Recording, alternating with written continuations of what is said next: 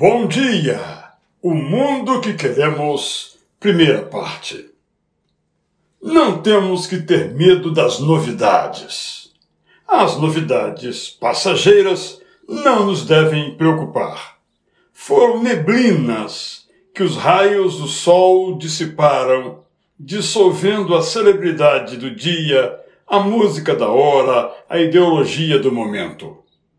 Quando alteram o modo como passamos o nosso tempo, o jeito como nos relacionamos e, sobretudo, a forma como aprendemos, as novidades precisam nos preocupar, porque suas consequências podem se transformar em novos estilos de vida, inofensivos uns, mas trágicos outros.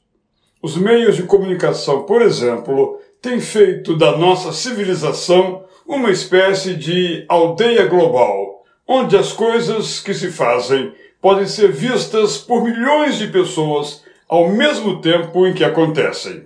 Verdades, antes acantonadas em livros, são publicadas de forma resumida em frases e figuras que circulam em diferentes países, gerando movimentos capazes de diminuir a desigualdade.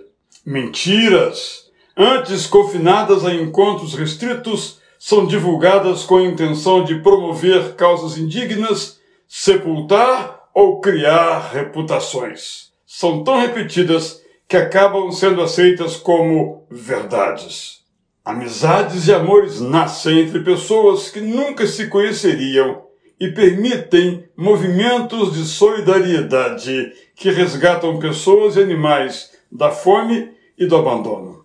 As oportunidades que as tecnologias da comunicação oferecem estão formatando um mundo novo.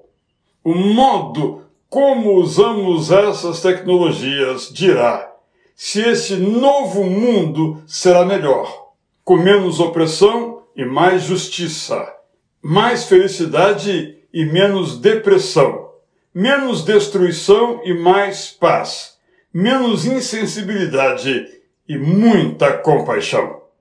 Não é o que queremos? Eu sou Israel Belo de Azevedo e lhe mando aqui o meu bom dia!